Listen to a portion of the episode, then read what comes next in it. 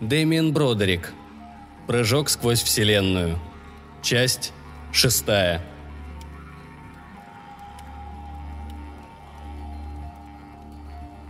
Бывалые путешественники знают, что существует лишь одна вещь, более ужасная, чем ожидание багажа у ленты транспорта. Это когда вы прекращаете ждать свой багаж, потому что эти свиньи все потеряли где-то между Джакартой и Каиром, и вы понимаете, что больше никогда его не увидите.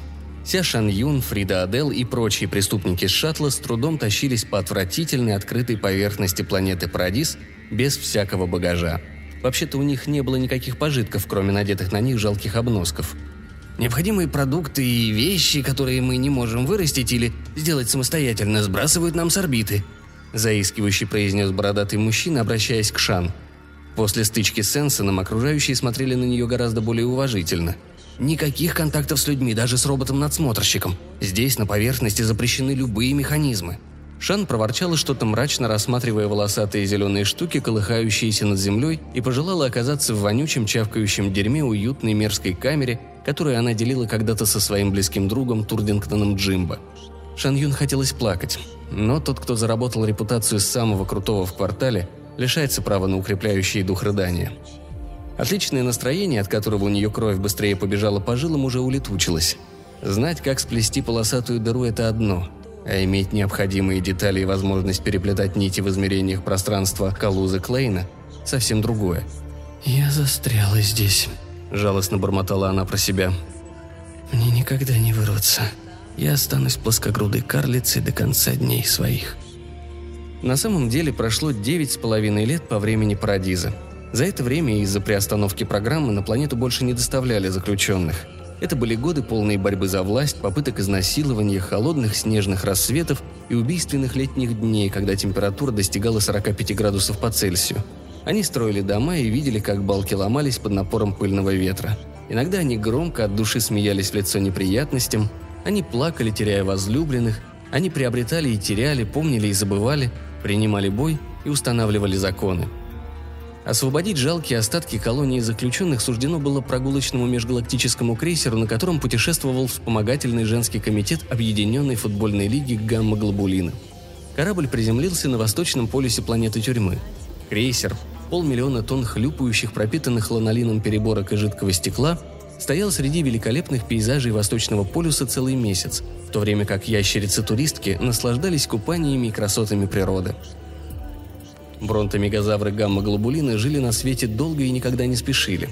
В конце концов, группа изможденных, отчаявшихся людей, переправляясь вплавь, спускаясь на веревках, преодолевая бурные потоки на лодчонках, кое-где таща их волоком, завершила свою безумную экспедицию на плато, где покоился крейсер Снардли Блинд, подмяв под себя квадратный километр населенной долгоносиками травы и несколько тысяч мелких позвоночных.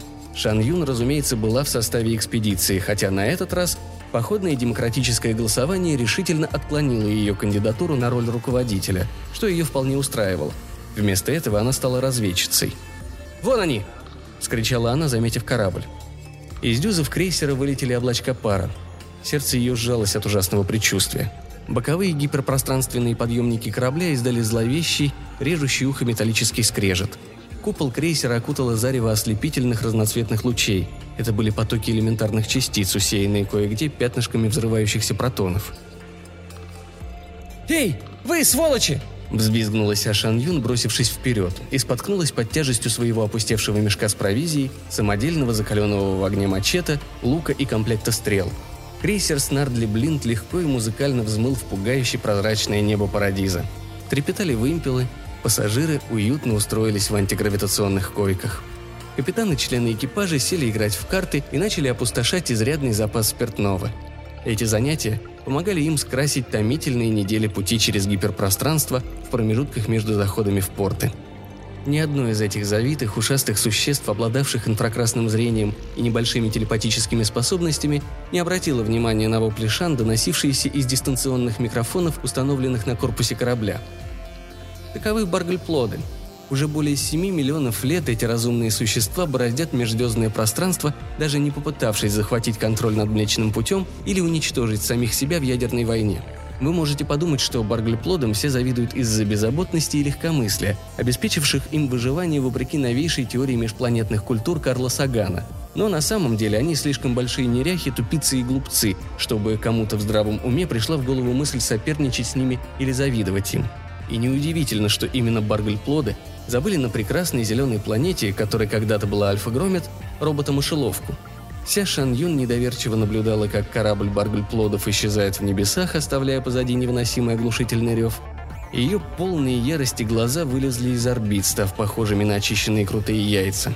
Фрида, Гибкая, как тростник, закаленная тяжелыми условиями жизни, более жестокой, чем та, сведения о которой она когда-то на Земле тайно заносила в обучающие программы, подбежала к Шан, тяжело перевела дух и упала на траву. «Черт!» – захныкала она. «Они улетели. Они оставили нас здесь. Теперь мы никогда не освободимся. Никогда. Никогда. Никогда!» Вся Шан Юн владели те же чувства.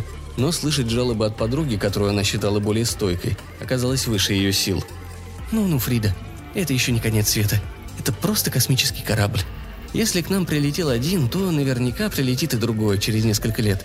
Ну, через десяток лет. Черт подери, детка, мы же пока справляемся, а? У нас родилось по пятеро славных ребятишек, больница почти достроена. А если удастся что-нибудь вырастить до большой засухи, то нормально доживем до следующей весны. Ну что с тобой? Ревешь, как будто солнце погасло. Или еще что-нибудь. Привычным движением она хлопнула себя по ноге. Среди животных парадиза попадаются опасные экземпляры. Взять Энсона. Какая-то скользкая тварь упала ему на спину с дерева и высосала его мозг, прежде чем кто-либо смог схватить ее и прибить. Взглянув на того, кто пытался ее укусить, Шан вскрикнула. В траве слепо металась крошечная блестящая машинка. Это был первый настоящий действующий металлический механизм, виденный именно Парадизе с того момента, как тюремный шаттл вернулся на орбиту. «О, бедная крошка потерялась», Неужели это? Клянусь калориметром Хаббарда, Шан. Мне кажется, это...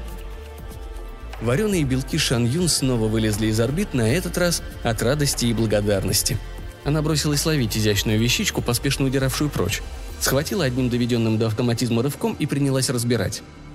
«Автономный тостер!» Фрида облизнулась. «Будь у нас сейчас настоящий хлеб в нарезке, как на земле, в пластиковых пакетах, мы бы сейчас славно позавтракали», я, конечно, ничего не имею против, босс, но, по-моему, он будет более эффективно работать, если ты оставишь его ножки в покое». Шан Юн радостно хихикнула. «К черту хлеб, Фрида! Ты что, не понимаешь, что это значит?» У ее более интеллектуальной, но менее умелой товарки отвисла челюсть. Кровь отхлынула у нее от щек и других мест, скрытых одеждой. «Ты что, хочешь сказать? Неужели ты можешь...» Шан просияла. «Именно. Я позаимствую у этого милого крошки кварковый генератор и несколько кусков проволоки. И через три дня полосатая дыра будет готова. Она бросила озабоченный взгляд на небо. День клонился к вечеру, но если повезет до темна, она много успеет. «Что у вас там?» «Эй, ребята, гляньте! Машина!» Фрида приложила палец к губам, а члены отряда, пихавшие и толкавшие друг друга, притихли, наблюдая за искусными пальцами женщины, которая собиралась соорудить для них гиперпространственный туннель, дорогу домой, на Землю, где их ждало давно предвкушаемое возмездие. «Ты уверена, что мы не взлетим на воздух?» «Конечно, уверена. Держи фонарь крепче». «Будет жуткая мясорубка». Шан Юн ничего не ответила. Прищурившись, она глядела сквозь мутные роговицы на дрожащий сгусток энергии. Проведя языком по губам, она воткнула в пузырящуюся поверхность очередную проволочку – я хочу сказать, ведь тебя сюда именно за этим и прислали, верно? Чтобы ты тут все взорвала». И Шан Юн взорвалась сама. «Слушай, ты, я пять дней работаю, держа эту достопримечательность в двух сантиметрах от своего лица. И мое терпение почти закончилось, так что, если ты хочешь попасть домой, ты квакающая, безмозглая, воняющая луком, несносная. Хорошо, хорошо. Заключенный отодвинулся от нее, мрачно ругаясь и бормоча что-то. Шан Юн показалось, что он добавил – но меня не вини, чокнутая. Но броситься на него и надрать ему уши было невозможно. Если она выпустит из рук почти готовую полосатую дыру, все действительно может взлететь на воздух. «Сколько еще?» – тихо прошептала ей на ухо Фрида. «Не знаю. Пару минут». «Я организую их». Детей построили в шеренгу. Тоненьких, костлявых, в домотканной одежде – они наверняка привлекут нежелательное внимание, когда материализуются в одном из уголков государства на Земле. И все же дома перед ними открывались широкие возможности. Впервые за несколько десятков лет Здесь возникло сообщество повстанцев, людей, прошедших через огонь, закаливший их волю, людей, которые научились работать, думать и выживать вопреки всем невзгодам. Высунув кончик языка, Шан Юн вставила на место последнюю струну. Полосатая дыра, голубой шар заряженной плазмы, висела в воздухе у лагерного костра. Это была дверь из мира людей в иное измерение, и через несколько мгновений населению Парадиза предстояло войти в загадочный пространственно-временной туннель и быстрее света устремиться по этому скользкому желобу обратно, на землю. «И я не пойду», – внезапно заявил старый Гарри упрямым тоном. «Меня не заставишь забраться в ваши проклятые хитроумные ловушки». Прежде чем он смог посеять панику, Шан Юн подманила сторожила к себе и наклонилась к его уху. Когда он нагнулся к ней, она схватила его и великолепным приемом дзюдо швырнула через плечо. Гарри коснулся бурлящей поверхности дыры и исчез так быстро, что не успел даже протестующий крикнуть. «Нормально работает», – мрачно пробормотала Шан. Не сразу, но все же раздались аплодисменты, и ее пронесли вокруг костра на руках.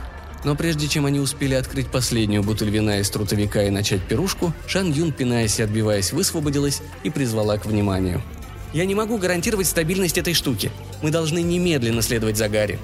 По рядам собравшихся пробежал холодок страха.